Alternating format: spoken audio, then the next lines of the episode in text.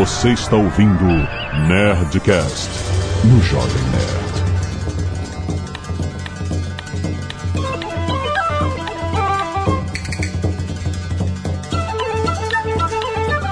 Landa, landa, landa, nerds! Aqui é Alexandre Otomo, Jovem Nerd Barbaridade, tchê. Nossa, que horror, cara.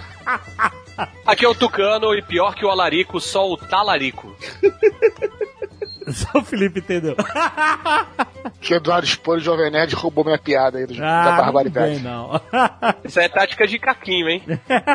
Aqui é o Felipe e esse será um Nerdcast bárbaro. Nossa.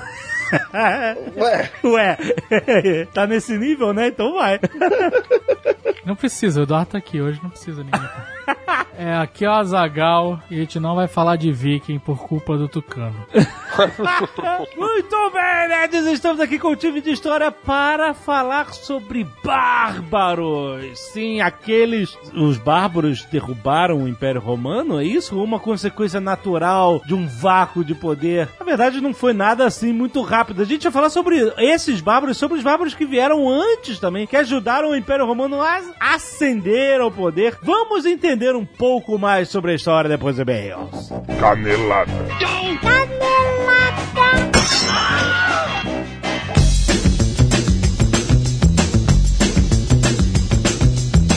Muito bem, Guga Mafra, vamos para mais uma semana de mês em Caneladas no Nerdcast! Vamos. Ah! tá aprendendo. Muito bem, estou hoje aqui com o Guga Mafra, nosso querido Guga Mafra, porque a Zagal não está aqui conosco, Não veio, não vai poder participar. não veio, e eu vim no lugar dele. Você vê no lugar dele, sempre tem que ter alguém no lugar. Chupa Jurandir. tá aprendendo. Muito bem. Guga Mafra, nós hoje vamos falar sobre bárbaros, no nosso Nerdcast de História. E por causa disso, nós vamos aproveitar para anunciar a rebelião dos bárbaros no History Channel, Guga Mafra. Muito bem. Série nova que vai estrear agora nos dias 12 a 15 de setembro, às 22h40, só no History. Do History Channel. E é o seguinte, é uma série, um docudrama, onde você tem historiadores falando sobre as principais tribos bárbaras e a sua relação com o Império Romano é muito maneiro. E também tem a parte dramatizada com atores, com efeitos de computação gráfica, batalhas, é muito maneiro, cara, muito Da- bem feito. Daí vem o nome Docudrama. Docudrama, É é um documentary. documentário que tem dramatização, exatamente. Saquei. A produção muito alto nível, cara, é inacreditável. Eu já vi um episódio, achei espetacular. Aliás, o History fez um teste, depois que você ouviu esse Nerdcast, a gente vai falar sobre vários clãs e tribos bárbaros. Uhum. Mas tem spoiler? Não existe spoiler na história, né? Ah, verdade. A história aconteceu. Ok. Mas então, olha só. Eles fizeram um teste online pra você descobrir qual o seu clã bárbaro na luta contra Roma, seu Guga Mafra. E aí você pode customizar o seu perfil nas redes sociais com a foto de guerreiro, com a arma épica do seu clã, com capa de Facebook especial. Tudo isso no seuhistory.com barra teste bárbaros, Guga Mafra. Pô, que maneiro. Sabe que eu tenho ancestrais bárbaros? Tem certeza? Você sabe disso? Não. For a fact? Não, mas parece legal dizer isso. Porra, vai eu ouvi dizer isso uma vez, então eu falo Você isso. ouviu na família isso? É, tem uma história assim. bárbaros. É, é isso aí. Merda. Provavelmente não, provavelmente todo mundo é português. Olha só. E o History vai fazer um live tweet durante os episódios com extras da série, bastidores, GIFs, ou seja, vai estar no Twitter se comunicando com a galera. Se você quiser entrar na brincadeira e conversar com o History durante a série, é só você twittar com a hashtag Bárbaros. E você tem que seguir lá o canal History, arroba canal History. Arroba canal History, exatamente. Tem no Instagram também, arroba canal History, e no Facebook também, facebook.com barra canal History. Além disso tudo, Jovem Nerd. Ah, Tem vídeos exclusivos com comentários dos produtores. olha, No Facebook, facebook.com.br canal History. Sim. No YouTube, youtube.com.br canal History. e esses vídeos só vão passar lá, exclusivo dos canais. No Facebook e no YouTube. do YouTube. Isso aí. Exatamente. Então não perca a estreia de A Rebelião dos Bárbaros, dias 12 a 15 de setembro, 22 e 40, não esqueça, só no History. Ha! Disso, Guga Mafra está chegando a BGS, aliás, já começou a BGS, rapaz! Começa hoje, se você tá Começa ouvindo o programa na sexta-feira. Sexta-feira, quer dizer, tem o dia antes da imprensa e tal, mas de fato começa hoje! Isso se você tá ouvindo na sexta-feira, Na dia 2 de setembro de e- 2016. Exatamente. Se você tá ouvindo no futuro, Exatamente. E eu e a Zagal estaremos lá no stand da CD Projekt Red, rapaz. Por quê? por quê? O que, que vai acontecer lá? Teremos um mini campeonato entre Jovem Nerd e Coisa de Nerd, rapaz. Coisa de Nerd Leon. O Leon, o Muito Leon bem. Martins, Coisa de Nerd, estará lá. E nós vamos batalhar no Gwent, rapaz. No Gwent, Gwent? o jogo de cartas do Witcher. O jogo de cartas do Witcher. Exatamente, rapaz. O jogo de cartas que nasceu dentro do Witcher 3 e agora foi transportado como um jogo solo. Não é só um transporte do próprio jogo. Ele tá muito mais complexo, muito mais competitivo, muito mais combos de cartas. As cartas estão mais complexas também. Muito maneiro. O jogo que vai ser gratuito, que também vai ter opção de aquisição de conteúdo, mas que eles falam que não interfere em nada na sua experiência de jogo ou no seu poder dentro do jogo. Agora presta atenção. Não, mas peraí. Você vai batalhar com o Leon Eu contra Leon no Gwent. no Gwent, Exato. na BGS, que Exato. rola nesse fim de semana agora. Exatamente, no sábado e no domingo. Mas Presta o jogo atenção. não tá lançado ainda. Não, mas olha só, presta atenção. Presta atenção. Lá na BGS, no stand da CD Projekt Red, vai estar rolando o registro pra galera jogar o Closed Beta. Ah. Entendeu? Que vai sair dia 25 de outubro agora, o Closed Beta. Meu aniversário. Tá de sacanagem. Mentira. Sério? 25 Sério. de outubro? Aham. É sério? Sério. Caraca, qual presente você vai ganhar? É um presente da CD Projekt Red. Olha aí, que beleza. Então o que acontece? A pessoa vai lá, se cadastra pra jogar o Closed Beta a partir do dia 25 de outubro. Também vai rolar distribuição de brindes e participação de cosplays. Olha aí que maneiro. And, Guga Mafra, também vai rolar um site pra quem não vai na BGS. Tem rolar um site, link no post pra galera também se inscrever pra jogar o Closed Beta. Lembrando que dia 25 de outubro o Closed Beta sai pra PC e Xbox One. O PS4 vem apenas na fase de Open Beta. Então, de qualquer forma, todo mundo vai poder jogar o jogo antes dele ser lançado pra testar, justamente, fazer aquele, ser aquela, Ok. aquela equilibrada. No PS4 é no Open Beta. No PS4 vai ser depois do No Open Xbox Beta. e no PC no Closed Beta. Isso, a partir de 25 de outubro. Você então vai lá e se cadastra pra você poder jogar antes de todo mundo. Lembrando que Gwent vai ser completamente localizado em português. Excelente trabalho que a CD Projekt Red faz desde o Witcher 3. É Muito bom, muito muito bom. bom trabalho de localização. Então vai estar totalmente em português o jogo aqui para nós brasileiros, voiceovers e legendas. Olha aí. E aí, Guga Mafra, o que acontece? No sábado e domingo, que são dia 3 e 4 de setembro, vai ser às 14 horas. A nossa participação lá. A gente vai jogar esse mini campeonato. Quem perder vai pagar uma prenda, vai pagar um mico lá. Às 14 horas, Exatamente. dos dias 3 e 4 de setembro, Lá na BGS. você de 2016. Exa- Então você vai lá torcer para o Jovem Nerd, rapá! Ou pro Leão. Não! Eu, eu vi gente falando que vai torcer pro Leão só pra eu pagar mico no final. Eu- é, é o- é o que eu farei.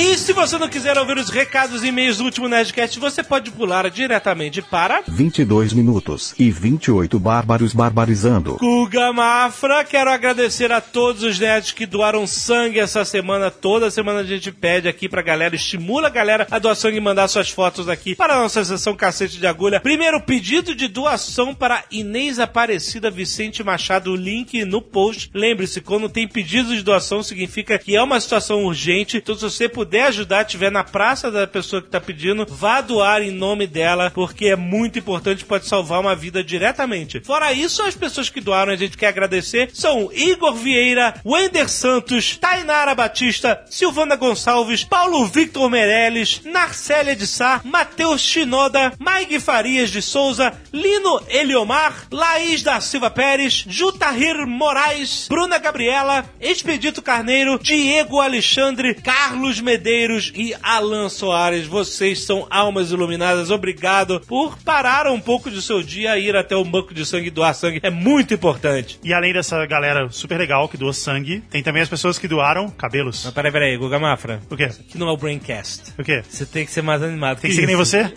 não, E tem também a galera do Scalpo Solidário, Jovem Nerd! não precisa exagerar. Que não é uma galera, é uma menina só, a Caroline de Oliveira Ferreira. Valeu, Caroline, obrigado. Você também é uma alma iluminada, igual as pessoas, as um monte de pessoas que doaram sangue. Jovem Nerd! Se ferrar.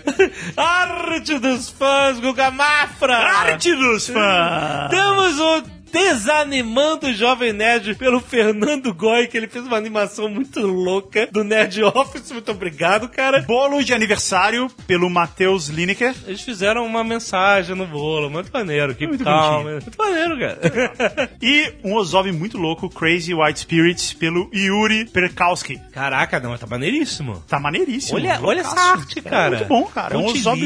Tudo muito É, um E é um Ozob Ozob, um espírito índio, né? É. E com, em vez da granada no nariz, ele tem um dinamite no nariz. Muito cara. O Ozob Ficou é irado. Lembrando a todos que se você baixar o aplicativo do Jovem Nerd Oficial, que você encontra nas stores para iOS e para Android, você pode ver as imagens que nós falamos. Tem um sonzinho e você olha pro seu celular e você tá vendo exatamente todas as imagens que ilustram coisas que a gente tá falando, como acabou de acontecer. Lembrando que o Nerdcast também sai antes no aplicativo. Você já pode ouvir antes do resto da galera se você já tiver o app do Jovem Nerd. Baixa aí, rapaz, que é de graça. Diego Brice Rangel 31 anos, Rio de Janeiro, RJ. Sobre o último Nerdcast, Bandas de Garagem 2. Foi um ótimo Nerdcast. Você gostou, né? Foi muito legal. Você estava lá. Sou guitarrista desde os 13 anos. Tem 31 agora, né? Já passei por diversas bandas de garagem, mas o auge foi quando a minha banda principal teve a sorte, mais pra azar, entre parênteses aqui, de entrar numa de acompanhar o cantor Serguei. o quê? Uma figura excêntrica de Saquarema, no Rio de Janeiro. Pô, acho que todo mundo conhece. Amigo do Zagal. O Serguei. Amigo do Azaghal? Eu acho que sim. No início tudo era maravilhoso. Participamos de diversos programas de televisão, rádios, festivais, eventos grandes e até fomos patrocinados por marcas de guitarra e bateria. Gravamos um CD produzido e bancado por nós chamado Ser Gay mais Pandemonium, o Bom Selvagem. Olha aí. O Bom Selvagem. Deve ser muito bom. O problema, diz ele, é que o Serguei é uma pessoa extremamente difícil de lidar, até por se tratar de um idoso, o que trouxe grandes problemas e até mesmo o fim da banda. Meu Deus, que depois do projeto Bom Selvagem gravou um CD 100% autoral que foi engavetado. Não, espera aí. O Bom Selvagem era um projeto de covers? Não sei, não diz Co- aqui, covers né? do Sergei, talvez? Não Ok. sei. Que tinha como objetivo representar as composições do mesmo numa roupagem mais atualizada. Ah, então era um É isso aí. Serguei. Eu Serguei. Músicas do Serguei. E levantar a moral do velhinho, que, como é de conhecimento popular, vive com dificuldades financeiras. Nós da banda nunca ficávamos com nenhum dinheiro. O máximo que eu ganhei por um show foi 100 reais. E mesmo assim, coitado. E mesmo assim, só recebi esse dinheiro por pena, pois estava passando por sérias dificuldades financeiras em casa. Meu Deus, olha aí. Pô, todo mundo ajudava o Sergei e não ajudava o cara? É, Só com 100 reais? Isso. É. O cachê era todo destinado ao ser gay e não satisfeito com nada, sempre criava confusões. Diz ele aqui, não sou eu que tô dizendo isso. Por diversas vezes, faltando 10 minutos para subir ao palco, o mesmo se recusava a fazer o show por falta de público ou implicância ou algo ou alguém que nos colocava numa situação difícil de ter que convencê-lo até mesmo oferecer mais dinheiro. que história, Caraca, cara. que Caramba, história, cara. Tudo isso foi tão decepcionante e deprimente que me fez desistir de tocar por um longo período e acabar com toda essa parte musical da minha Meu vida. Deus, cara. Caraca, o cara ficou realmente Que meio de baixo astral, cara. Que Mas com a música Minha Paixão, eu sempre tento reatar meus laços com ela, mesmo sem muito sucesso.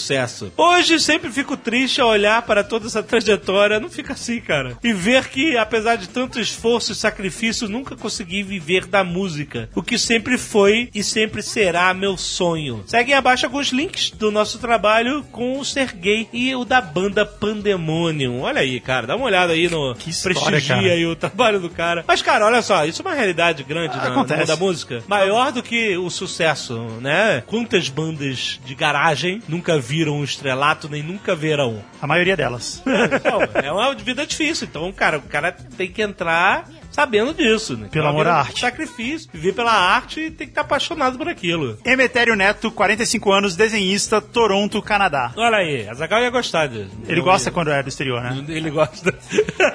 Sobre a história de tocar na rua, lembrei de um experimento proposto pelo jornal Washington Post em 2007. Aproveitando que Joshua Bell, o maior violinista do mundo, faria um show na cidade, convidaram-no para tocar no metrô, como se fora um singelo e anônimo artista de rua e ver o que acontece. Olha aí, Você tá aprendendo violino, não tá, É tipo, tô, 13%. É, é tipo. É tipo uma pegadinha ao contrário. Pegaram um cara que é, É. fodástico, É. exatamente. Resultado, ele tocou por 45 minutos peças de bar de indescritível beleza numa apresentação first class. Mil pessoas passaram por ele. Ninguém parou pra ouvir. Só arrecadou 32 dólares e apenas uma pessoa percebeu que o solista era acima da média, mas não o reconhecera. Você reconheceria, Jovem Nerd, Joshua Bell? Não, porque eu não tenho essa cultura musical. Nem eu. Pra conhecer Nem. Eu Eu ia passar reto e não ia dar dinheiro nenhum. Joshua Bell tocou no seu violino de 300 anos, avaliado em, em 3,5 milhões. Ui, caraca.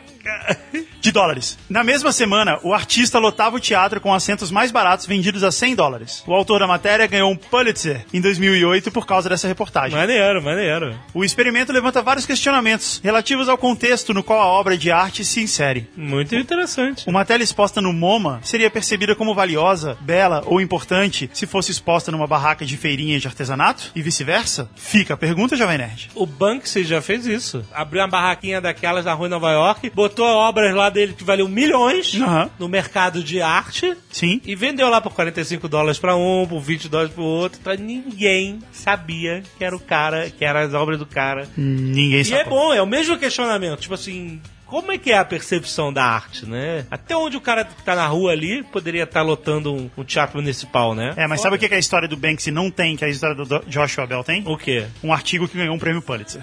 E o nome do, o nome do artigo é Pérolas Antes do Café da Manhã e foi gentil e condescendente. Era pra se ater ao ditado e escancarar a verdade. Foram pérolas aos porcos. Olha só, pérolas aos porcos. Pérolas aos porcos. Muito bom. E tem o link aí, quem quiser ler o, o artigo e tal, é muito maneiro. Tem link aí no post pra você ver. Que irado. Obrigado, Emetério. Renan Roque, 28 anos, ilustrador Viçosa, Minas Gerais. Gostei muito do último Nerdcast, Bandas de Garagem 2, principalmente por terem falado tanto de uma banda que eu gosto muito, Raimundos. Sobre ela, já começo falando que o nome dela não faz referência a uma banda com várias pessoas chamadas Raimundo, como o Beto falou. Na verdade, quando começaram a banda em Brasília, em 1987, faziam apenas covers de Ramones e atendiam pela alcunha de Ramones Imundos. O que mais tarde acabou se transformando em Raimundos. Eu nunca, eu nunca vi essa história. Ah, E- e- e isso parece. Isso parece. Você acha que é inventado? Foi isso? feito depois, assim. Não tem cara? Que depois que mudou. É, que Mas, criou- mas tem, tinha Mas, mesmo essa história. O Rodolfo canta igualzinho o Joey Ramone. Então, Igual. Sobre a treta, toda essa briga surgiu, pois em 2001, quando o Raimundo estava no auge com o CD barra DVD MTV ao vivo e com hits como Mulher de Fases e A Mais Pedida estourados, o Rodolfo decidiu sair da banda sem nenhum aviso prévio e com a agenda de shows lotada, após converter à igreja, alegando ter sido curado de um câncer no estômago por um milagre de Deus. A saída repentina teria feito a gravadora pagar fortunas de dinheiros a empresários que haviam contratado a banda, o que acabou acarretando em cortes nos cachês dos integrantes que permaneceram nela, até mesmo diluindo a sua estrutura de shows, apoio em publicidade e tudo mais, que fez a banda ir sumindo, sumindo, sumindo, até a gravadora romper com ela e sumirem por todos esses anos. Enfim, resumindo, Rodolfo largou os caras na mão e isso gerou um ódio entre o ex-vocalista e os membros remanescentes da formação original. Esse cara é o advogado dos Raimundos, é isso? Eu não sei, mas ele tá falando aí. Ah, já vi mais ou menos essa história dele ter largado a banda. Todo mundo ouviu essa história, não ouviu? É, sim. Então, por fim, só por curiosidade, deixo aqui uma explicação sobre os nomes de algumas bandas nacionais. Sobre o nome Charlie Brown Jr., o Charlie Brown vem de uma situação onde a banda bateu o carro em uma banca com esse nome em Santos. A banca chamava Charlie Brown. É essa a referência? Então a gente precisava saber a explicação do nome da banca. A banca, exatamente. É, por que que a banca chama Charlie por que Brown? É. banca chama Charlie? Bem, na época que estavam decidindo nomeá-la, acharam que isso havia sido um sinal, então adotaram o nome. Já o Júnior, segundo o falecido vocalista Chorão, era em respeito às bandas mais velhas do Brasil, pois se viam como jovens skatistas da cena do, do rock. Isso também parece retroplanejamento. Não, por exemplo, ah, vamos chamar Charlie Brown, porque eu gosto de Charlie Brown. Não, parece que isso. E aí, Júnior, só pra não tomar um processo, né? É, Talvez. Sobre o nome Detonautas, que eu acho um bom nome pra banda, Detonautas. Mas parece nome de programa do canal Globo. Os Detonautas! Não é? Todas as terças do parece, parece mesmo. Sobre o nome Detonautas, bom, aqui já é uma galhofa mesmo. Como são uma banda formada pela internet, queriam alguma coisa que ligasse a palavra internauta, que é uma palavra anos 90 pra caraca. Daí, daí botaram internautas que detonam, coisa do tipo. Deixou a banda datada. Podia ser os datanautas. Sobre o nome CPM22, o Azagal acertou quando disse que significa Caixa Postal 1022. Mas antes a banda se chamava apenas CPM, que significou primeiramente Crucificados e Podres hasta la muerte. Também parece retroplanejamento. Depois passou a ser Como Por Moral. E quando começaram a divulgar suas fitas demos pelo correio e criaram uma caixa postal número 1022, aí fecharam o nome como Caixa Postal 1022 mesmo. ok. Você acredita nessa? É, né? Ok. Sobre o nome Planet Hemp. Porra, preciso explicar esse nome?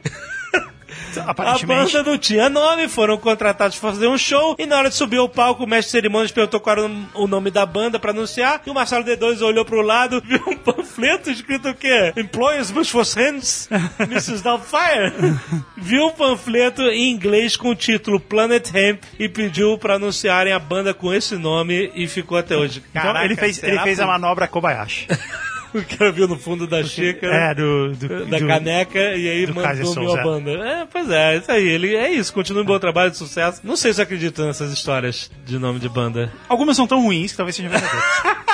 Exato. Iago Solomon, 18 anos, Irlanda. É da Irlanda, onde estava o Conrado. Não, que era onde ele- ele tocava. Ah, onde ele estava. É. Ok, ok. E também o, o Dave ia gostar, que é o cara da Irlanda. Olá pessoal do Jovem Nerd, meu nome é Iago, tenho 18 anos e estudo e trabalho na Irlanda. Durante o Nerdcast, quando Conrado estava descrevendo o vocalista irlandês que decidiu que era a estrela, eu estava pensando que parecia com o meu professor de inglês. Não. A minha surpresa foi quando ele disse o seu nome e era o próprio. Não. Como é que era o nome? Johnny Rage. Johnny? Rage. Johnny Rage. Até agora ele não mudou nada. Várias aulas são desperdiçadas com ele glorificando sua música e incessantemente tentando empurrar seu CD e DVD para os seus alunos. E infelizmente eu fui praticamente obrigado a pagar 25 euros pelo seu CD e DVD. Não acredito, cara. Isso é uma figura, cara. Para responder a pergunta do que ele está fazendo hoje em dia, ele dá aula de inglês e sua carreira continua como músico pequeno. Dois meses atrás, seu filho nasceu, Johnny Rage Jr., e ele está passando esse mês tocando na Dinamarca. Caraca. Enfim, gosto muito do Jovem Nerd, tenho estado cada vez mais viciado com o programa. Agora que é a minha dose de Brasil, continuem com um ótimo trabalho. Que história, cara. Genial, cara. Johnny- a gente vai fazer um filme sobre Johnny Rage. Ou um, ou um docudrama sobre o Johnny Rage. Sobre Johnny Rage, cara. Puta, vamos levantar isso. E atenção, Guga Mafra, lembrando que hoje é a primeira sexta-feira do mês, é dia de Nerd Tech! Finalmente. É, exatamente. Toda primeira sexta-feira do mês, a gente traz aqui, em parceria com a Lura, um Nerdcast extra na sua timeline. Dá uma olhada na timeline, ele tá lá esperando por você, onde a gente sempre fala sobre assuntos tecnológicos. E hoje, em comemoração ao vindouro dia do programador, nós vamos fazer um programa, Nerdtech especial, sobre top 5 programadores, Guga Mafra. Top 5 programadores de todos os tempos? De todos os tempos. Tá lá desde o criador do Doom, tem Alan Turing também, que quebrou a criptografia dos alemães na Segunda Guerra Mundial, criou o teste de Turing. Tem a primeira programadora do mundo, cara, quando o mundo ainda era analógico, cara, muito maneiro. O criador do Linux, tá todo mundo. Um monte de histórias maneiras que a gente vai falar sobre esses grandes programadores que mudaram a história do mundo. Às vezes ficam no anonimato da história, porque a gente só conhece poucos nomes, mas esses caras também têm uma grande influência sobre o mundo que a gente vive hoje, cara. É muito bom. Lembrando que a Lura que traz todos esses programas especiais pra gente todo mês, cursos online de tecnologia, onde você estuda programação, design, mobile, front-end, tudo relacionado à tecnologia sem sair de casa. E pra comemorar a data de 12 de setembro, que é o dia do programador, aliás, parabéns para todos os profissionais, incluindo aqueles que mantêm o Jovem Nerd vivo e no ar, menos o Guilherme Camilo que deixou a gente na chuva. Brincadeira! A Lura tá dando um desconto de 256 reais no plano Premium Plus. Olha aí, entendeu a piadinha? 256. 256 reais. agora entendi, muito bom. Muito bom. É só você entrar em aluna.com.br barra promoção barra dia do programador. Aproveita porque só agora no dia do programador vai rolar. Todo mês eles têm cursos novos. Então vai lá conferir cursos de PHP, PHP 7, cursos de Sketch, de UX, de temas com WordPress, integração contínua e muitos outros, cara. Muito bom. Não deixe de ouvir o Nerd Tech de hoje que tá muito bom. Vamos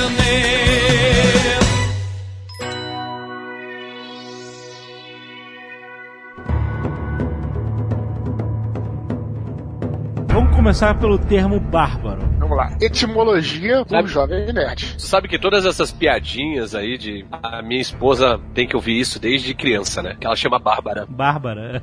É, então fala, nossa, como você é Bárbara. Imagina quantas cantadas ela não tomou assim, velho. Essa foi uma indireta pra mim, é isso?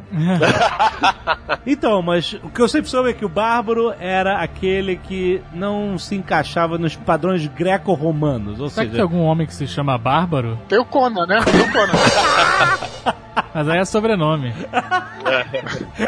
Conan Oliveira Bárbaro. ah, porque- Ô, Bárbara. o O é um. É um Oliveira. É o Oliveira. é. Abreviado. Não, segundo antes de você começar a falar, Jovem Nerd, segundo nosso querido Blue Hand, bárbaros era aqueles que não sabiam falar a língua civilizada grega, não é isso? E falava bar, bar, bar, bar, bar, e daí que veio bárbaro. Segundo Blue Hand, que não está presente aqui. ó. Não foi por falta de convite. É, ele realmente não pôde. Não tem ninguém substituindo ele. E ele está seguro. Agora tem que esclarecer tudo, senão tudo é treta hoje em dia, né? Tem gente que acha que eu boicoto o Blue Hand. Já- assim, eu- sabe, não tenho nada a ver com isso. No do Oriente Médio falaram que você tirou meu lugar, Felipe. Não, quem tirou esse lugar foi o Azagal, não foi eu não. Quem tirou o Tucano no Oriente Médio foi o bom senso.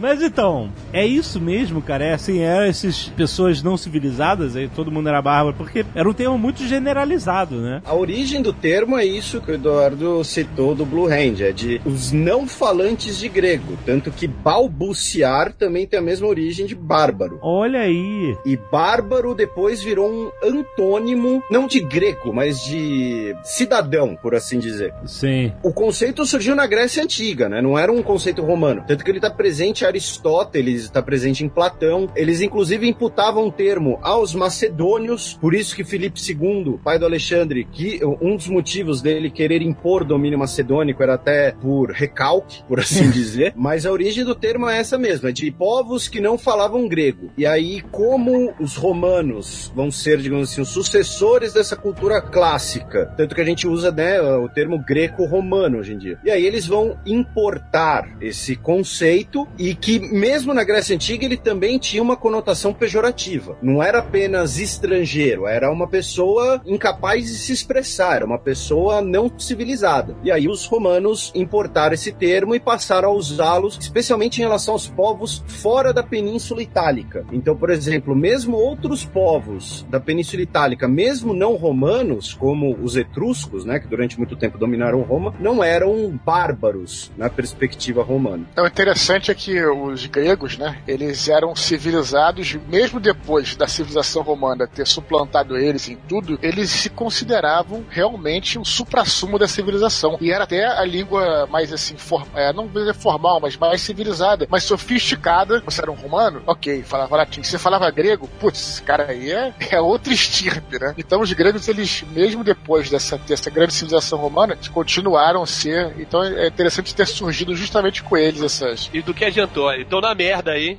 Quase sendo expulso da União Europeia. Devendo até as calças. Sim, mas se você pensar que, é claro, né, territorialmente, agora se você pensar no que a cultura grega e helênica trouxe pra gente, através dos romanos também, Foi, tudo. foi só um é, chute, tá, Dudu? Uma piada. Eu sei, eu sei. E ho- hoje, Ah, cara, hoje em dia tem que explicar tudo mesmo. hoje em dia, esse pessoal que se acha o supra-sumo do universo se chama paulistano, né? Lembrando que eu sou o único paulistano nesse podcast, então eu posso falar isso. Tucano é também. Não, não sou. Eu sou Ah, paulista. Sou paulista. Paulistano é pior. É, Por quê? Ah, isso, isso dá outro Nerdcast.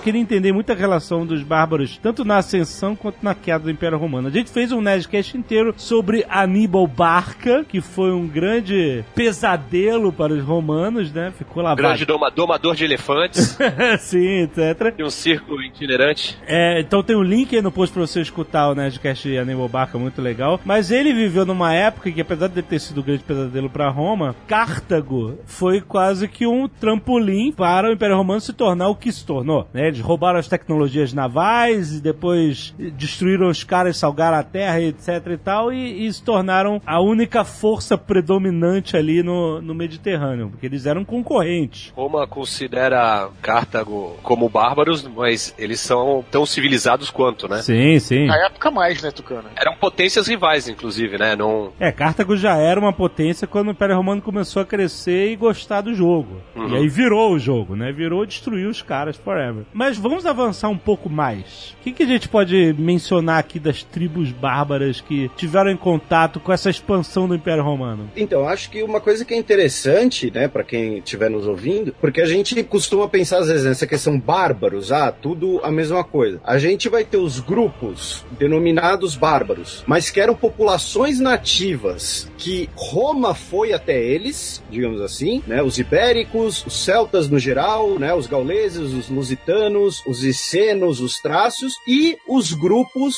que foram até Roma, digamos assim, né, que são em sua maioria povos germânicos, mas também povos do leste como os hunos e os vândalos, né? Vândalos inclusive vão originar o termo atual da palavra vândalo. Embora o Vândalo seja germânico também, né? Eles vêm do que hoje mais ou menos é a Polônia. Aí depois eles foram migrando ali para a região do norte da ex-Yugoslávia e aí entraram na Itália. Então, os Vândalos é uma tribo bárbara que também acabou se tornando né, um, um termo pejorativo por causa dessa relação que se tinha com os caras, é isso? Os hunos eram italianos, né? Não, os hunos, né? Os, os- os não. hunos eles vêm do, do Mar Cáspio. Ah, não, Eles- achei que não é a Fiat que faz. ó.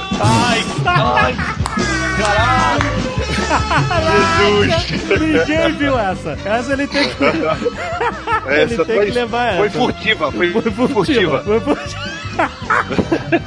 Eles vêm de Turim. É, Veio de Turim. é bom deixar bem claro pro ouvinte que eu não fiz a pauta, então é bom que eu faça a pauta dos trocadilhos aqui. Então vamos lá. Não, eu tô encabulado demais pra, pra continuar. Já fui escada dessa.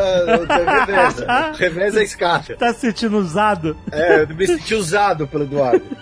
Só pra terminar, os Hunos vieram do Mar Cáspio, depois fizeram uma paradinha ali na Hungria e depois tocaram o terror na, na porra toda. Mas, por exemplo, se a gente pode falar aqui dos gauleses, que também tiveram uma relação com Roma, Grande Vercingetorix. que era o rei conquistado por... É, tem uma gravura que é sensacional dele botando a, a espada aos pés do César. O que fez Júlio César famoso foi ah, o sucesso da campanha de guerra dele na Gália, conquistando os gauleses, e ele voltou vitorioso, cheio de poder, cheio de influência, etc. Todos menos uma aldeia. Menos uma aldeia de irredutíveis gauleses. Irredutíveis gauleses. Exatamente. Basicamente, é só colocar essa distinção, né, dos povos que os romanos vão até eles e os conquistá-los e dos povos que vão até os romanos. Que, obviamente, um contato anterior, né, um contato ali na- nas fronteiras e tal. E aí, uma coisa interessante também da gente colocar, mas aí sai um pouco da ordem cronológica, né, mas que é o conceito de federado. A pronúncia em latim, ela acaba sendo foderati. Eita!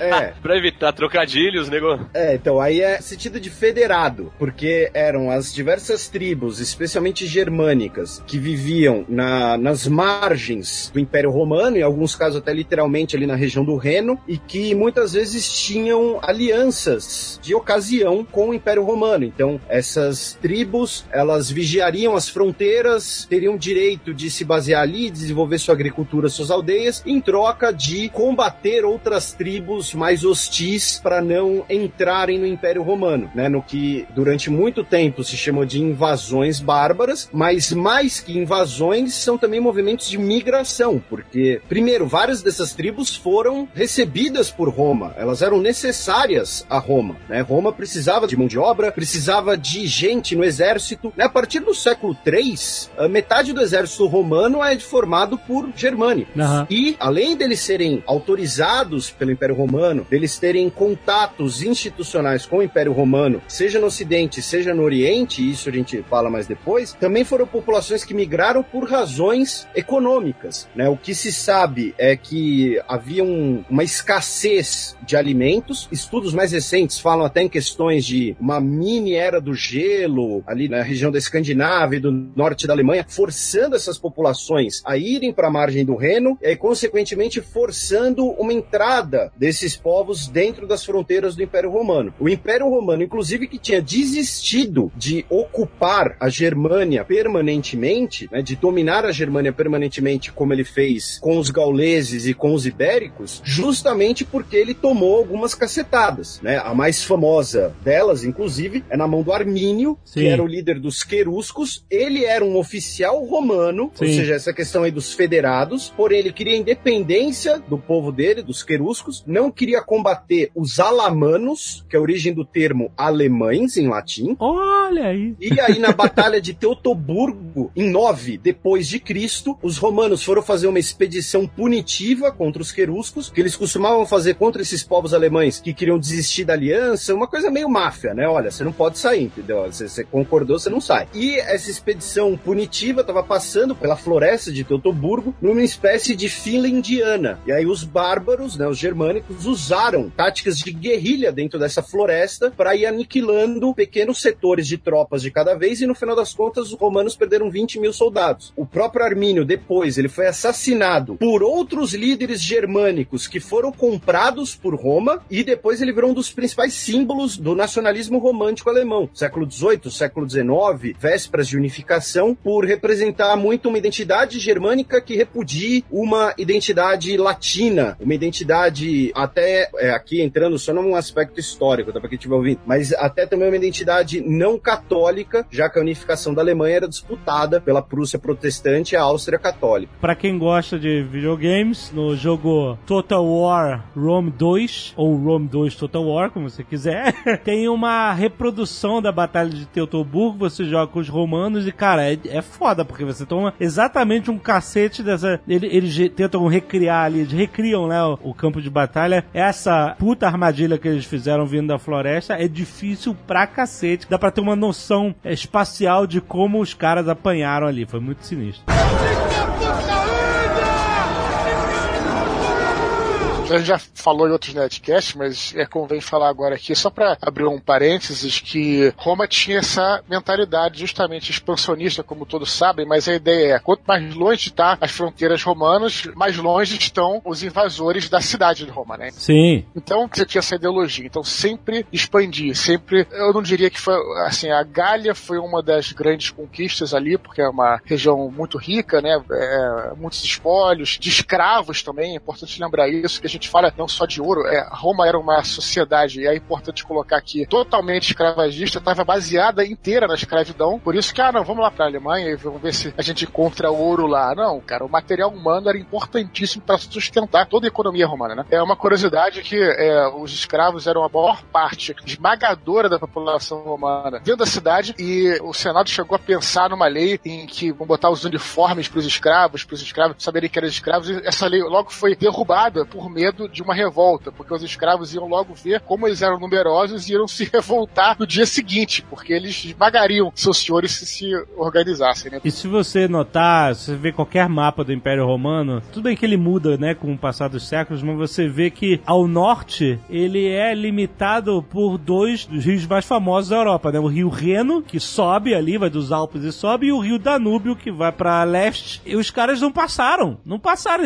Chegou a hora que já a gente chega, fica aí. Eles foram realmente os limites norte do Império Romano, cara. E você vê que eles poderiam, né? Porque ó, toda a vastidão da fronteira que segue ao redor, né? Toda a Gália, toda a Espanha, a Britânia, o norte da África e tal, chegando até Antioquia, né? Os caras, o Egito, porra. E os caras não passaram do Rio Reno e do Rio Danúbio, cara. Exato, é. E tinha esses fundamentos do Império Romano que é legal colocar, né? Como essa coisa de ser realmente uma potência expansionista, é ser um governo baseado no Senado. O Senado romano era algo vital, tanto é que é por isso que quando você teve o primeiro imperador romano, que foi o César Augusto, né? Ele manteve o Senado, porque Roma tinha um medo absurdo de voltar a ter um rei. Por que voltar a ter um rei? Porque eles derrubaram os reis etruscos lá e se vangloriavam. Não, nós somos a nação mais civilizada, nós temos um Senado, temos tudo. Então tinha alguns preceitos de ser uma sociedade pagã, né, com aqueles ritos pagãos e tudo mais. Então, isso era uma das coisas que era, era necessária para Roma. E aí foi cutucando a onça com vara curta, foi aumentando suas fronteiras. O Felipe pode me corrigir. A maior expansão do Império Romano foi justamente em 180, por ali. Foi a época, inclusive, do filme Gladiador, né? Que o Roma tá em seu apogeu. E a partir dali eles começam a recuar. Depois Adriano, que foi um imperador, tentou botar um ponto final. Falar, vamos parar com essa parada, não dá mais pra gente expandir. E, inclusive, ele traçou lá na Escócia uma muralha gigante, que é a muralha de Adriano, que até foi inspiração pro nosso querido George Martin criar a muralha de gelo, né? do- Sim, livros sim. dele. Que assim, dali, o que o Adriano quis fazer foi o seguinte: olha só, acabou a brincadeira, fiquem aí, o que é nosso fica aqui. Mas não foi bem assim, né, cara? Porque os próprios bárbaros eram usados aí, como o Felipe falou, como força auxiliar, muitos já conheciam, muitos já eram romanos, porque é uma coisa também, se incorporava uma província, um local, muitos desses habitantes, muitos deles se tornavam cidadãos romanos também. Aliás, pode-se visitar os remanescentes da muralha de Adriano até hoje, né? Você foi lá, Sim. Tucano? Não, não foi. Porra, Tucano. Passei três dias na Escócia. pô.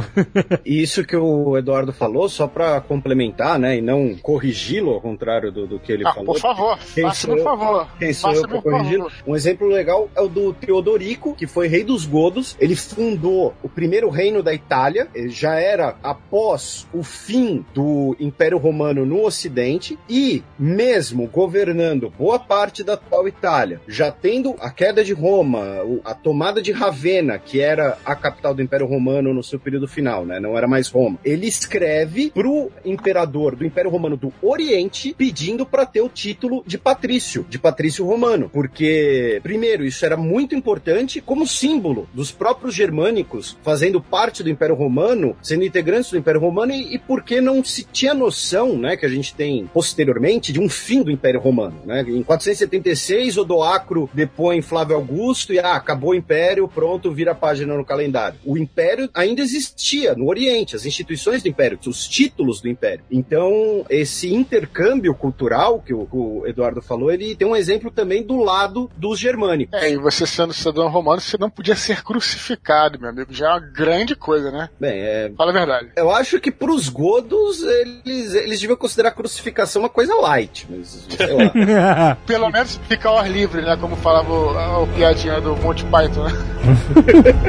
Acho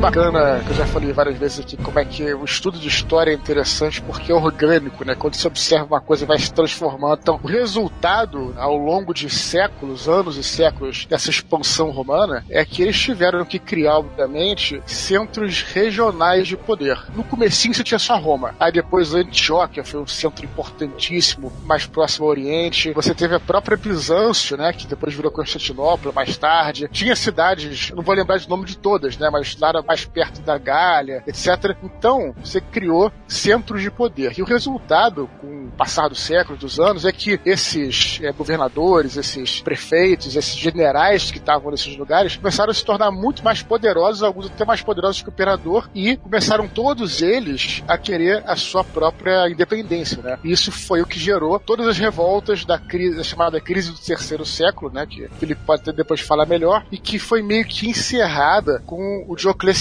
que foi um dos últimos, não vou dizer o último, né? Depois teve Constantino, o último imperador do Ocidente. né? Então o Diocleciano ele conseguiu mais ou menos por fim essa crise do terceiro século, né? Mas para isso ele teve que alterar toda a estrutura de poder romano. Ele se afastou do Senado e aí você começou a ver o fim mesmo da estrutura do Império Romano e depois se resistiu no Oriente, que alguns chamam de Império Romano do Oriente, mas que eu não gosto de chamar, eu gosto chamar de Império Bizantino, porque não tem nada de Império Romano. Na minha opinião, não tem nada. Eu acho que é, realmente você não tem mais a questão do paganismo, você não tem mais o Senado, tudo. É isso, você teve essas revoltas porque você tinha vários generais ganhando poder durante essa época. Então essa foi a- as invasões bárbaras, né? Essa questão só dos generais às vezes terem poder, né? Isso foi muito comum, né? De a gente ter às vezes dois, três imperadores ao mesmo tempo, porque os generais eram proclamados imperadores pelas suas tropas, às vezes eram comprados, né? Ou às vezes compravam o apoio, né? Tanto que, como se disse, da crise terceiro século e também no, no século IV, muitas vezes os imperadores não duravam muito porque eles tinham que pagar as tropas que colocaram ele na, na coroa. E aí eles descobriam que o império não tinha dinheiro e eles eram mortos. Bem máfia mesmo também. né? A guarda pretoriana foi uma máquina de derrubar imperador. E essa questão, né, de que você também colocou das várias regiões, aí o cara tem um poder muito grande numa determinada região tal. E a questão que você falou do Império Bizantino, Império Romano do Oriente e tal, fica também uma dica para um outro podcast. Com certeza. Eu lembro que eu li um, um artigo uma vez sobre uma das grandes invasões a Roma quando a capital já tinha movido, né, para Constantinopla e etc. Porque assim, quando a capital move, quando gente tá estudando história, sei lá, no colégio e tal, a gente estuda essa mudança, né, do Império Romano do Oriente e tal, mudança da capital para Constantinopla, cristianização, etc. A gente só se concentra lá, em Constantinopla, e a gente para de prestar atenção em Roma. E aí eu li um artigo que falava justamente sobre Roma após essas mudanças todas. E era um artigo um pouco triste, porque você tem essa visão de Roma ser a pérola da civilização da sua época, de ser uma cidade gigantesca, né, com mais de um milhão de habitantes e, e ter água corrente, É, tinha os aquedutos, né, que vinham das já- montanhas, é, né, cara? é, de, de ser uma coisa inacreditável de avanço tecnológico, social pra época e tal. E aí depois você começa a ler sobre tudo isso abandonado, né? A cidade sem liderança forte que era invadida assim, sem resistência alguma. E vinham e, e roubavam e, e saqueavam e iam embora, ou ficavam, se tornavam eh, reis momentâneos e também iam embora, assassinados e tal. Enfim, uma zona, um caos, um realmente eu tive a primeira visualização do que, que é a queda de um grande império lendo esse artigo e é, é bem é meio triste, sabe? Você imaginar que de fato, né? A gente sabe o que aconteceu, né? Você vai lá em Roma hoje, só tem use your imagination. só tem pedra no chão. Nos livros do Cornwell aparece bem isso, a diferença da civilização romana para todos os outros povos da época, porque eles falam lá que a ponte romana era feita de pedra e não tinha manutenção, ela quebrava, aí tinha que refazer a ponte, fazia de madeira, porque eles não sabiam trabalhar com a pedra, né? Sim, sim, exatamente. Você vai vendo as coisas se perdendo, né? Não, se tu pensar as estradas romanas também, cara, é um troço é, revolucionário, né? Sim, sim. com Pensar as estradas, né? Essa era a época de Alarico, e ele foi o primeiro grande saqueador de Roma, certo? Cara, é, desculpa, esse nome tá me incomodando, cara. Por quê? Olha lá, larico, tu me deu um, me deu um larico aqui. Nossa! O pior é que eu ouvi, mas eu achei que você ia falar de maconheiro. Eu não achei que a piada ia ser tão óbvia. Eu achei que ela ia ser meio. Cara, muda esse nome, muda esse nome, por favor. Não, Ô Felipe, muda o nome aí no, no livro de história aí, cara. o que, que a gente pode falar de Alarico? Então, o, o, o Alarico ele era rei dos visigodos, e os visigodos são um exemplo bastante interessante dessas invasões germânicas, dessas migrações ou invasões bárbaras, porque os visigodos depois eles estabelecem um reino visigótico na Espanha, que era um reino cristão, que vai ser basicamente o, o início de várias concepções que a gente tem da Idade Média, né? A transição ali, Antiguidade Tardia para Alta Idade Média, vai ser com o reino visigótico da Espanha. A sua capital era Toledo, que até hoje é uma cidade espanhola que lucra muito com o turismo medieval, né? Encomendar a espada de Toledo. Não posso pisar na Espanha sem, sem a Toledo, amigo. Toledo é foda mesmo, cara. É um lugar inacreditável. Não só pelas espadas, né? Hoje em dia tá meio invadido de espada chinesa, mas dá pra saber qual é a espada é, é original, laço de Toledo. Tem que andar, tem que andar, Tem que andar. É, comprar com o certificado. Porque a cidade é foda também. é inacreditável. A ilha- Inacreditável. É uma Melhor- ilha fluvial. É o Monte Semichal da Espanha. Espanha. Pronto. Vamos E colocar o assim. rio que cerca ela é o rio Tejo. É o rio que vem lá de Portugal. Ó. É, rapaz. Tá pensando E o quê? a melhor coisa que eu fiz em Toledo foi pegar um táxi. Por quê? Não, é, é verdade que os Era um táxis táxi lá são, são guias turísticos. Eu tinha andado o Toledo inteiro a pé, mas eu não tinha dado a volta Por fora em que Toledo. E aí eu falei assim, me leva até a ponte, que eu esqueci de tirar foto na ponte. Então, a foto famosa é fora, você tem que sair da cidade, É, realmente. que é bonito. Aí ele chegou assim, ah, 5 euros eu dou a volta na cidade, explico tudo, paro no, no Mirante. 5 euros pra dar E volta aí- na cidade? Haja humildade, cara. Aí o cara, 5 O cara- euros, Tucano. Caralho. o cara mostrou a parte que teve uma época que conviviam lá judeus, islâmicos e cristãos, né? Isso, isso. E aí ele falava que era a cidade das três religiões e tudo mais. Tem muita história em, em Toledo. Muito maneiro. E só um detalhe, o aço, inclusive, que se fazia a- as espadas já na época dos romanos, vinha majoritariamente, majoritariamente né, da, de Toledo, da Espanha. Majoritariamente. Majoritariamente. Isso aí. Em sua maioria, É. e no Museu de Guerra de Toledo tem um sino da Conchinchina. Oh, Pode crer. Olha lá da Conchinchina. Tá com a chiqueta bacana do lado, não? Nossa. e o reino visigótico da Espanha, eles também marcam a primeira batalha da Reconquista, né, que é a Batalha de Covadonga em 722. Né, a Batalha de Carlos Martel, ela vai deter os muçulmanos, e a Batalha de Covadonga vai ser a que depois, na verdade um pouco antes, acho, agora eu tô confuso, mas que começaram a expulsão dos muçulmanos da Península Ibérica. E o Alarico, que era rei dos visigodos, os visigodos foram um povo que entrou no Império Romano primeiro como federados, com o direito de estabelecerem sua própria agricultura, né? Aham. Visigodos, que significa godos do É? leste, né? O ostrogodos é godos do oeste. Não, é o contrário. Não, ao contrário. É o contrário. Que tem no o Asterix e os Godos, que é um dos melhores que tem, fazem várias piadas com isso. E o Alarico, ele era rei dos visigodos, ele determinou, ele queria que ele fosse general do exército romano. O governo romano recusa isso, ele leva as tropas visigóticas para cercar Roma,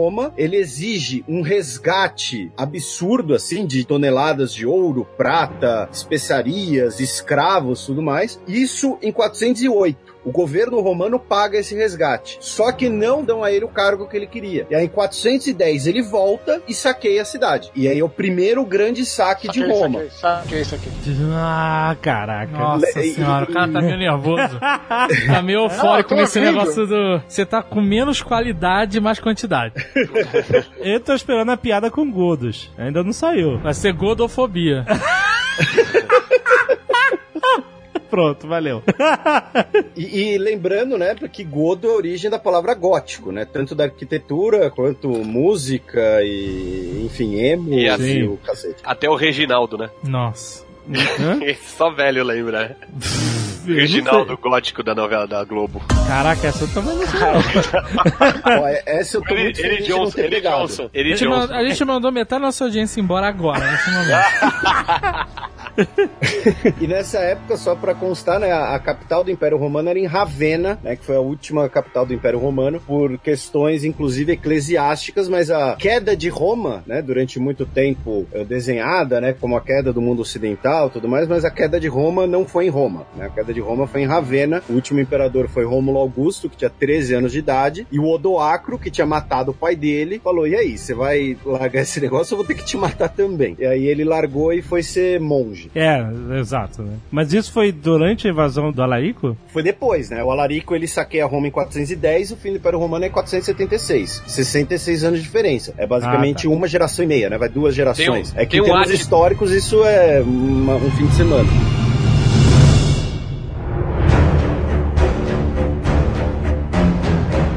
Falar de Átila. Ele apresenta o Nerdologia de quinta-feira.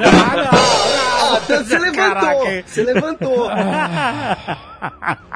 Vamos lá. O Uno também foi na porrada. Que Roma tomou. Mas também já foi nos finalmente, não foi cachorro morto? Diziam que onde ele pisava não nascia nem grama.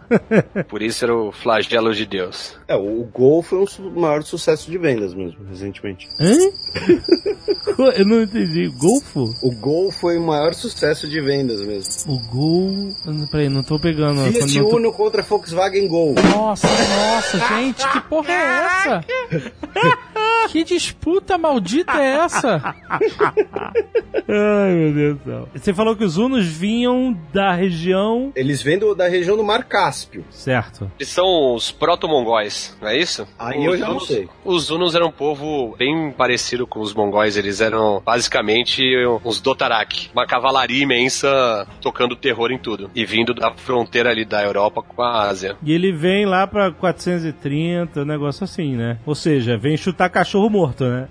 É, nessa época já tinha sido feito um estrago razoável. Mas ele ficou bem conhecido, né? Como... Por que, que ele ficou tão famoso? Até hoje, nós falamos. Basicamente por crueldade. É mesmo? Porque o, a a questão dos romanos, o Eduardo ele falou, por exemplo, da questão da escravização de populações, da questão de você dominar outras populações, mas os romanos, como eles muitas vezes, até o início das derrotas que eles tiveram na Germânia, eles tinham que também estabelecer ali algum mecanismo de governo, uma forma permanente, você ainda tinha que ter alguma maneira de, entre aspas, preservação, tá? Isso não é, quer dizer, né, que tô né, passando um pano para as conquistas romanas. Os hunos, assim como os mongóis que o Tucano citou, assim como ah, diversos outros povos, os próprios godos no início deles, eles eram povos seminômades. Então é o seguinte, você chega num lugar, você toma tudo que você pode levar com você, e o que você não pode levar com você, você destrói, mata, taca fogo. Aham. Então, é, acabou tendo muito esse caráter. E o apelido flagelo de Deus vem porque quando nós temos as invasões de Átila Uno, o Império Romano ele já é majoritariamente cristão. A divisão do Império Romano já tinha acontecido, a capital era em Ravenna também por motivo, não só, mas também por motivos eclesiásticos. Então, você tinha uma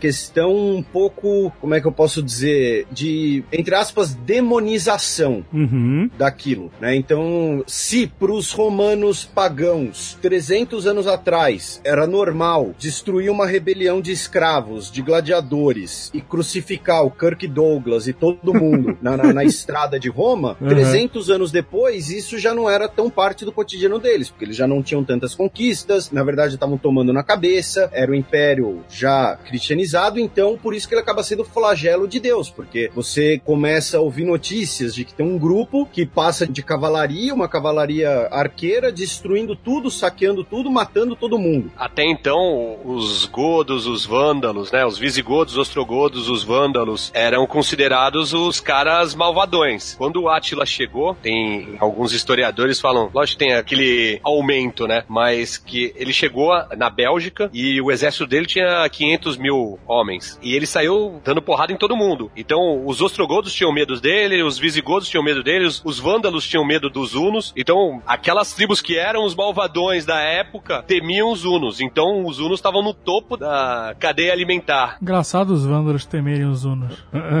Por quê? Que o Uno é só puxar a porta que ela dobra? Velho, Depois tu reclama caralho. dos outros. É, fala da gente. É, reclama Vai pôr a né? culpa na gente, ainda por cima, entendeu? Que a gente que Tô começou. entrando nessa festa aí. E tanto que houveram várias alianças entre romanos e godos, vândalos com outras tribos para tentarem resistirem ao- às investidas dos hunos. Os hunos deram uma passeada, eles invadiram os Balcãs, chegaram na Bélgica, tomaram uma cerveja, voltaram para Itália. Mas eles não conseguiram Constantinopla, né? Era até uma parada que eles tentaram. Chegaram a tentar invadir Constantinopla ou nem chegaram perto? Olha, se eles chegaram perto, eu não sei, mas eles não entraram em Né? Constantinopla. Nunca, nunca conseguiram, né? Com certeza. Eu acho que eles, o Átila em si morreu um pouco depois de ter entrado na Itália. Eles entraram na Itália, fizeram o imperador fugir de Ravenna, ele foi pro sul, mas não se sabe por que ele desistiu de invadir a Itália e voltou pro norte, onde ele tinha meio que a, a base dele. Ele morreu com 47 anos, então não foi até longe, né, pra época. É, é, é. ele tendo invadido os Balcãs é capaz dele, eu, eu não cheguei a ler sobre isso, mas é capaz dele ter chegado a Constantinopla, não ter invadido, mas ter dado uma cutucada lá.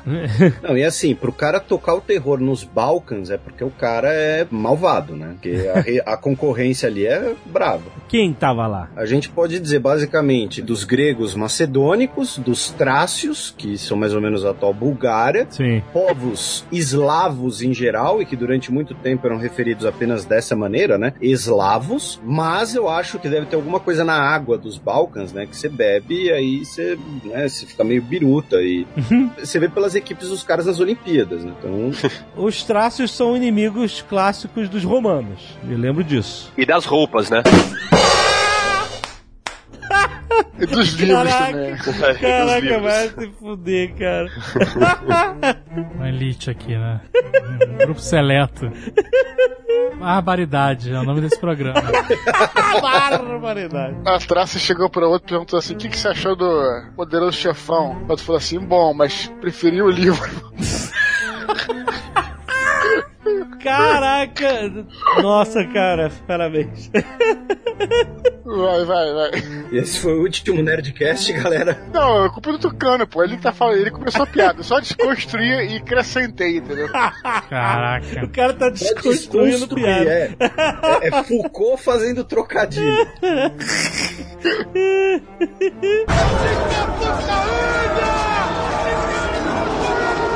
Os trácios seriam mais ou menos a atual Bulgária, né? Aham. Eles são, por exemplo, um dos povos que desde a antiguidade clássica, pelos gregos, era se referido como bárbaros. Certo. Desde antes dos romanos. Aham. E quando a Trácia é conquistada pelos romanos, boa parte dos trácios, eles ou são admitidos como mercenários na- nas tropas, ou a grande maioria é escravizada e alguns enviados para serem gladiadores, para morrerem no circo, esse tipo de coisa, que é o que se muito provavelmente é a história de Espartaco. Que Tem o filme clássico do Kirk Douglas, dirigido pelo Kubrick, e tem a série também, mais recente. Mas o Espartaco foi um personagem real. O levante de Espartaco de fato aconteceu. Porém, como não é de surpreender muito, né? A gente não tem muito registro de época sobre um gladiador. Então, o que a gente tem é novamente o que muitas vezes os romanos escreveram sobre eles, o que aí tem que cruzar com outras fontes, cruzar com outros métodos de pesquisa para sair daquele chavão, né, de que os vencedores que escrevem história. Mas no caso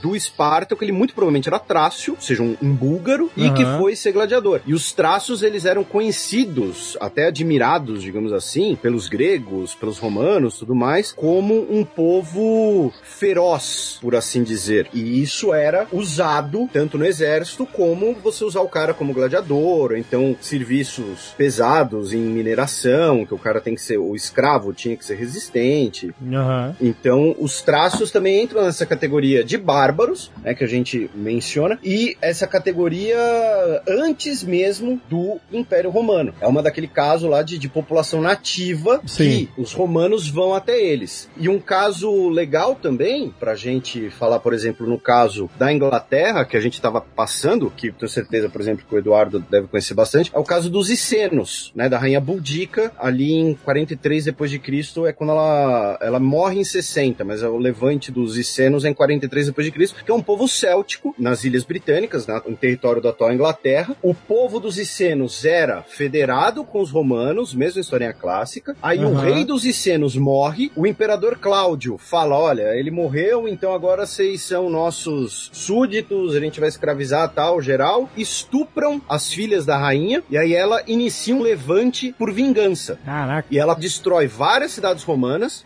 vence várias batalhas contra os romanos, ela invade o que era na época Londres e consegue uma série de vitórias sobre os britânicos e vira uma heroína britânica, né? Tanto que tem algumas estátuas, algumas referências a ela que misturam, né, aquela o símbolo feminino tradicional da Inglaterra, a Britânia, com a rainha Boudica, embora ela fosse celta, né? Ela não fosse bretã. Aham. E, mas a- acredito que deve ter bastante mais coisa em relação a ela. Eu queria muito saber sobre os lusitanos. Porque Ora, eles, pois. né, nós somos os descendentes de alguma forma.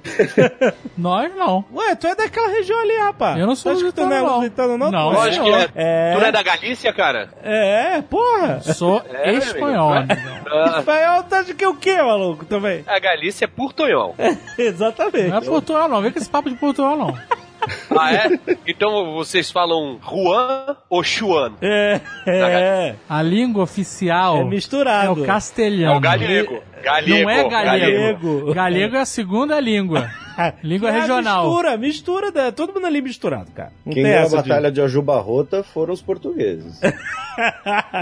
Eu não queria falar nada, mas. né, Então, os lusitanos eram a galera dali. Os lusitanos eles eram um povo ah, céltico que vivia mais ou menos na região do atual Portugal. Eles eram considerados os ibero-célticos, né? Os celtíberos, também tem esse termo, embora ele seja feio pra cacete, porque nós tínhamos vários povos célticos na Península Ibérica. Aí eles tinham algumas separações tribais, e aí se costuma falar muito dos ibéricos, da costa da atual Catalunha, mais ou menos, e um pouco mais para dentro, e os lusitanos, que são mais ou menos da região da atual Portugal e um pouco da atual Galícia, né, que como até o Tucano brincou. Como quase todos os povos célticos, a gente sabe muito pouco sobre eles, porém, no caso específico dos lusitanos, a gente teve a revolta do Viriatus, né, que traduzindo o nome dele seria... Tem várias polêmicas, tem várias discussões. Cara, primeiro semestre de história tem história ibérica, né? Eu tive uma aula só sobre Viriatus, e assim, parte da aula era uma punhetagem sobre três versões de qual o significado do nome dele. Mas a mais provável é homem de estatura, né? Porque viril, no sentido de estatura, um, um cara grande. Aham. Sei lá, é- era como se fosse chamar alguém hoje, sei lá, de maromba, de bambam, não sei. É, Caraca. e ele foi líder dos lusitanos entre 147 e 139 a.C.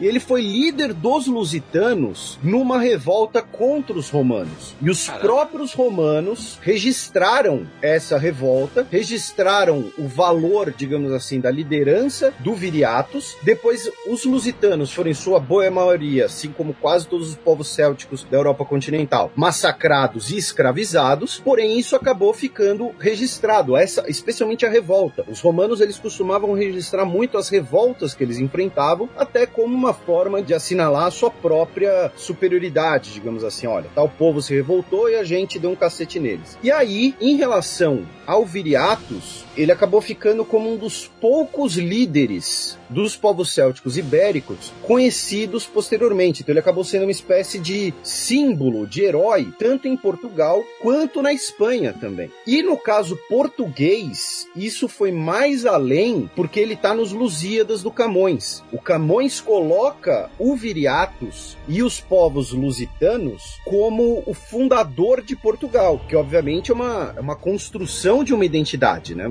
Assim, do ponto de vista genealógico, duvido que, sei lá, que 10% da população portuguesa tenha uma- alguma descendência direta, alguma coisa assim. Mas, do ponto de vista simbólico, do ponto de vista cultural e de você criar uma nacionalidade, uma identidade nacional, ele tem esse papel muito importante na primeira parte dos Lusíadas, que acabou tornando ele um verdadeiro símbolo nacional em Portugal. Assim como eu citei do Armínio para os nacionalismos românticos alemães, um pouco comparado com o William Wallace para a Escócia pré-Coração Valente. Então o, o Viriatus ele tem um pouco essa imagem, mas era um povo céltico. E aí, como quase todos os povos célticos detonados, destruídos por Roma, a gente não tem muitas informações, porque não tem registro escrito, tem poucos vestígios arqueológicos, ah, especialmente pela questão que o, em Portugal, aí entra também umas questões meio técnicas ou meio lenda, mas como Portugal é uma zona que teve muitos terremotos, né? O mais famoso foi aquele de Lisboa, do Pombal, tudo. Isso atrapalha um pouco a arqueologia, ao contrário, por exemplo, da França, onde a gente tem mais território e mais referências arqueológicas. Então a gente sabe muito pouco sobre os lusitanos. A gente sabe que eles eram um povo céltico que tinha alianças com outras tribos da região e basicamente a liderança do Viriatus nessa revolta contra os romanos. O registro escrito que a gente tem deles vem dos romanos. Então acaba sempre essa questão um pouco mais enviesada, mas Uhum. em Portugal tem um museu dos lusitanos com vestígios arqueológicos e que são muito parecidos com os vestígios célticos que a gente tem em outras regiões. Eh, já tinha trabalho com ferro, por exemplo, eh, já tinha trabalho com ornamentos de metais preciosos, todas aquelas coisas. Não era um, um povo bárbaro no sentido pejorativo da palavra. Tem uma estátua do Viriato na cidade de Viseu, em Portugal. Você está vendo aí na tela se você tem o aplicativo do Jovem Nerd, olha que beleza. que é muito maneiro, em cima de uma pedra e tal. Bem, uma estátua bem de líder guerreiro, muito maneiro. Tem algum registro de uma aliança deles com Aníbal? Olha, aí eu vou dar aquela resposta que todo mundo odeia, mas eu não sei.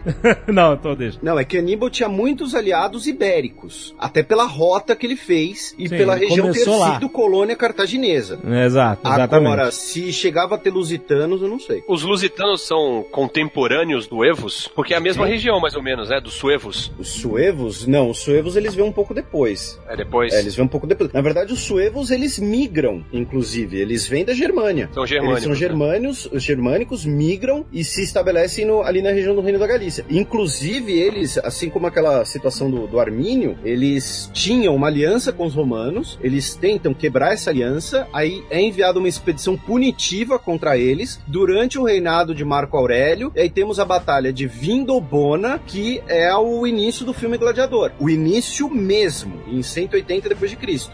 E aí eles tomam um cacete, vão pra Galícia e depois são assimilados pelo reino visigótico da Espanha. Mas eles são germânicos, eles só vêm depois. É assim que meu Fusca anda! Uh, uh, é assim Pode que crer. ele vai parar! É, ué. Essa cena tá arruinada pra sempre.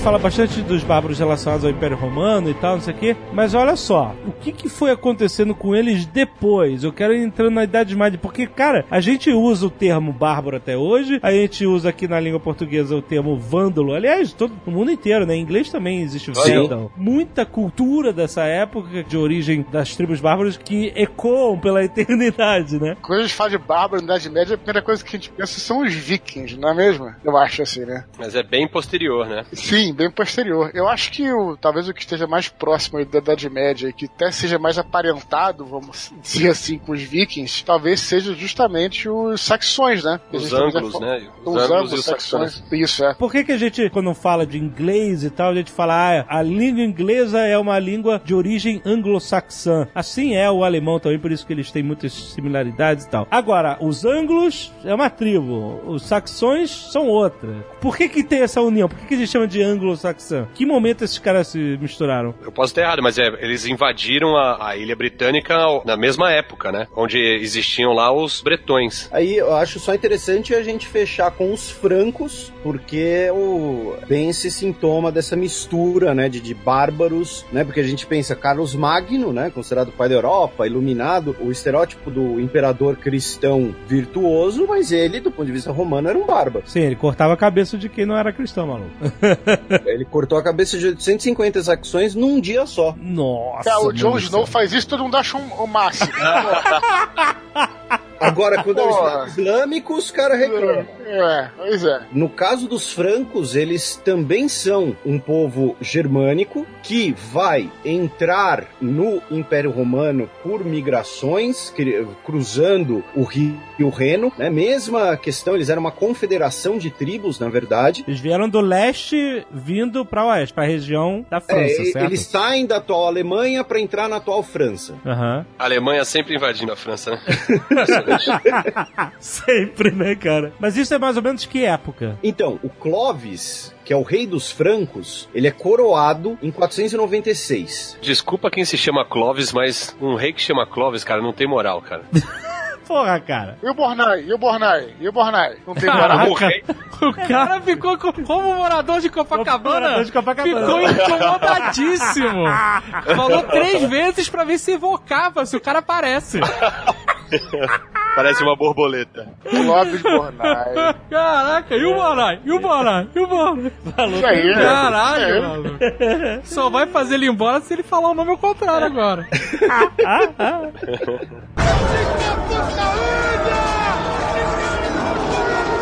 Mas peraí, quando eles chegam na, na região da atual França, quem tá lá? São a, é a mistura de gauleses com romanos, é isso? Mais ou menos isso. Inclusive, a estrutura romana na Gália, por assim dizer, ela era bastante estabelecida já, porque a gente está falando de 500 anos depois da conquista romana da Gália. Exato, 500 anos é tempo pra caraca, exatamente. E- então, assim, a estrutura da Gália, ela era basicamente uma estrutura romana. Então, a gente tinha, na Antiguidade Tardia, tinha as vilas, tinha as grandes produções agrícolas, aí você começa a ter um, um ligeiro isolamento entre as comunidades, a vida eclesiástica, é, vida em monastério e abadia, toda uma questão de vida romana. E esses povos, eles chegam principalmente por terras produtivas, querendo terras produtivas, melhor dizendo Aham. e por questões climáticas e tudo mais. No caso do Clovis, ele é muito marcante, né? Inclusive, mando um abraço para a maior autoridade brasileira em francos, que é o professor Marcelo Cândido, que não está nos ouvindo, muito provavelmente, mas um abraço para ele de qualquer maneira. E, e quem se interessa por alta idade média, procure os materiais dele, tem muita coisa legal. Mas. De, de alto nível mesmo.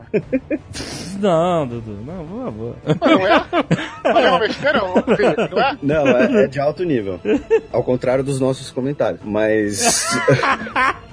Olha só, eu não tô sacaneando o professor, não, tô sacaneando a piada ruim do Dudu, tá? Ah, não, sim. O Clovis, ele é coroado rei dos francos em 496. Ele é batizado. E essa é uma das coisas que ele é muito importante. Ele vai ser um rei bárbaro cristão. Em 500, nós temos, quer dizer, o registro mais antigo que nós temos é dessa época do Clovis também, da lei sálica, é a lei que vigorou por mais tempo na Europa, né? A rainha Vitória não pôde herdar os condados de Hanover no século XIX por causa da lei sálica, que é de 500. Que era aquela lei que falava que Mulher não pode herdar terra. mulher não podia dar terra, né? E- A, a lei sálica teve na origem da Batalha de Agincourt, enfim. Aham. Então aqui, o que, que acontece? A gente tem um reino bárbaro, porém com um rei cristão, um código escrito de leis, e aí envolvendo tanto leis civis quanto leis penais, e essa estrutura começa a assimilar e ser assimilada pela estrutura romana que já existia. Então, o reino franco de Clovis inicia a dinastia Merovingia, ele vai ser o primeiro reino cristão na Europa Ocidental fora do Império Romano. Aham. E ele vai ser um reino, como eu disse, com uma estrutura econômica que passa por um processo de transformação da Antiguidade Tardia que vem de Roma, mas com uma estrutura jurídica legal, uma estrutura, digamos assim, de Estado mesmo, não apenas uma coligação tribal. E com a, a expansão dos reinos francos para mais ou menos o sul da França, a conquista da região da Aquitânia, né, que é bem o sul da França, ela é conquistada porque eles se viam como romanos ainda, digamos assim. Os francos conquistam a Aquitânia, unificam mais ou menos o que nós temos como a atual França, como seu domínio. A dinastia Merovingia, ela dura mais ou menos 200 anos, 300 anos, desculpem. A dinastia Merovingia, ela tá na origem de diversos aqueles causos, né, de irmão que mata o pai para subir ao trono, de filho que mata o pai, então de irmão que mata o irmão. A mãe convence o filho a matar o, o marido dela, o pai do cara. Tem várias histórias eh, sensacionais, inclusive os nomes dos reis merovingios são muito engraçados, né? Os mais famosos são Chilperico, a rainha Fredegunda, né? Então, porque eram nomes germânicos, mas com uma tentativa de latinização desses nomes. Aham. E, posteriormente, com o fim, o declínio da dinastia Merovingia, nós temos a ascensão da dinastia Carolíngia. Quando, e aí eu vou até fazer uma pausa para ter a piada, né? Quando Pepino o Breve É, ele já falou dele. ah, tá. ele depõe o Childerico, e aí nós temos o início da dinastia Carolíngia. E aí é uma questão muito curiosa pra gente fechar toda essa questão dos bárbaros, que o principal rei dos carolíngios vai ser Carlos Magno, que em 800 vai ser coroado pelo Papa como imperador. Nós temos o período conhecido como a Renascença Carolíngia, inclusive é quando surge a letra minúscula, porque o... o- Não. É, porque o... É sério? É sério, porque o- os Eu já monges. falei isso aqui no Nerdcast, eu fui zoado. Tamo Ah, aí, não ó. lembro. Agora, Então pode agora eu fico com ciúme.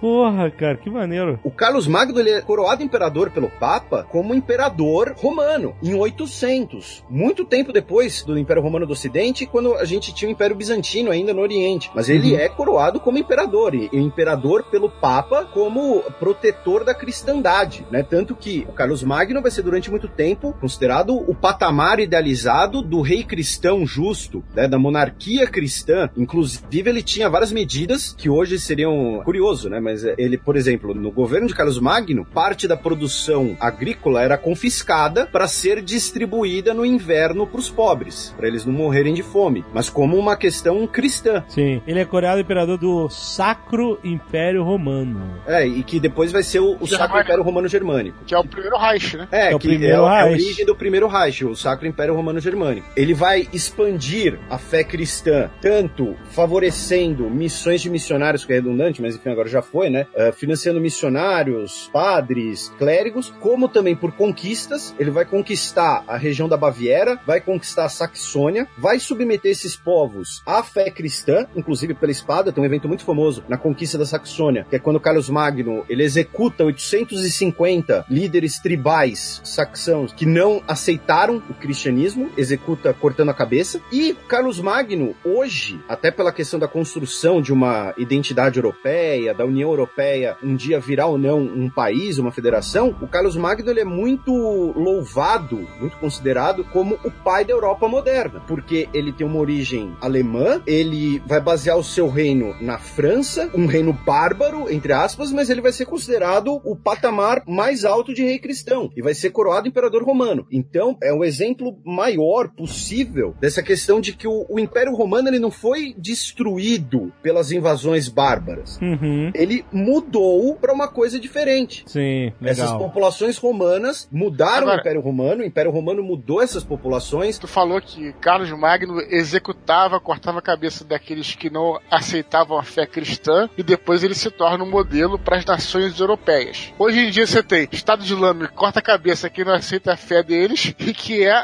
são os povos bárbaros segundo a visão europeia, né? A diferença é que eles estão fazendo isso no século XXI e não na Idade Exato. Média, né? Não, não, eu sei, mas olha, olha a ironia. Eu não tô defendendo. É, é, é, não, eu entendo, com certeza. O que 1200 anos não fazem, né? Exato. Tanto o reino visigótico da Espanha como o reino de Carlos Magno, eles são muito importantes para a gente ter essa noção, né? Porque durante muito tempo, seja por uma perspectiva classicista, uma perspectiva historiográfica antiquada, que vem lá do, do século XVIII ainda, século XVIII, século XIX, a gente tem essa ideia, né, de que o Império Romano foi destruído pelos bárbaros. Depois os franceses retomaram muito essa ideia para aludir os bárbaros como os germânicos, né, dentro ali da disputa entre os dois impérios. Mas eh, não é uma, uma queda literal. A gente falou do saque de. Roma, a gente falou de diversos conflitos, mas também é um processo de mudança, de transformação e que tem uma continuidade depois. Que leva séculos, né? Não, e não precisa nem ser nessa época de 800, e, e tem toda a razão, mas até se você voltar mais no tempo, mesmo na época lá, é, século 3, 4, você vê também um pouco disso, né? Como eu tava falando, aqueles generais que estavam lá na Bretanha há, há anos, né? Já eram misturados com celtas e tudo, então, de repente, o legionário que era recrutado lá na Escócia, de repente, ele que que ele era? Era romano, ele nunca viu o imperador romano, e foi exatamente o que você falou, essa identidade de nação, que é uma coisa que até discutiu até um pouco no Nerdcast sobre Oriente Médio, né, que o Tucano foi vetado, é justamente isso. Quer dizer, essa noção de nação ficou um pouco diluída ao longo de muitos séculos, né? É, como você falou, é um processo de séculos. Se você tá vivendo nessa época, você não consegue identificar, ah, o Império Romano está caindo. Você não consegue identificar isso. Tem uma tirinha que é muito boa do Agar. Ele acorda e aí tá tudo escuro. E aí ele volta pra cama e fala: Elga, hoje começou a Idade das Trevas. e aí ele volta a dormir. É porque o que a gente chama de Alta Idade Média durante muito tempo na, na historiografia inglesa era The Dark Ages. Né? É, exato. Mas não tem como você perceber isso, né? É um processo muito longo, então não tem como você definir, ah, invasões bárbaras, né? Acabaram com o Império Romano. De fato, né? Uma coisa que vai se diluindo, mudando aos pouquinhos e tal, quando você só consegue perceber um padrão muitos séculos depois, mil anos depois, né? É que nem também aquela cena do grande filme do Mel Brooks, A História do Mundo, quando eles estão fugindo dos romanos numa biga e eles pegam, fazem um baseado gigante, queimam e aí deixa a fumaça pra trás e os romanos começam a ficar doidões. aí a cena, eles estão os romanos deitados no chão com aquele aquele fumacê todo. Aí o legionário fala pro outro: Você liga se cair? Aí o cair o quê? O Império Romano.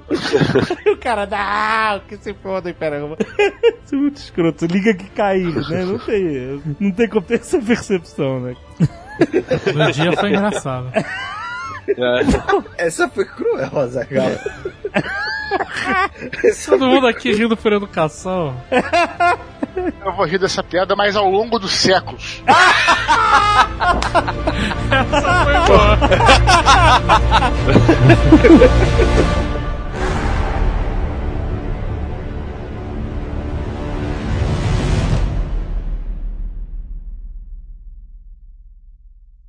Este Nerdcast foi editado por Radiofobia, podcast e multimídia.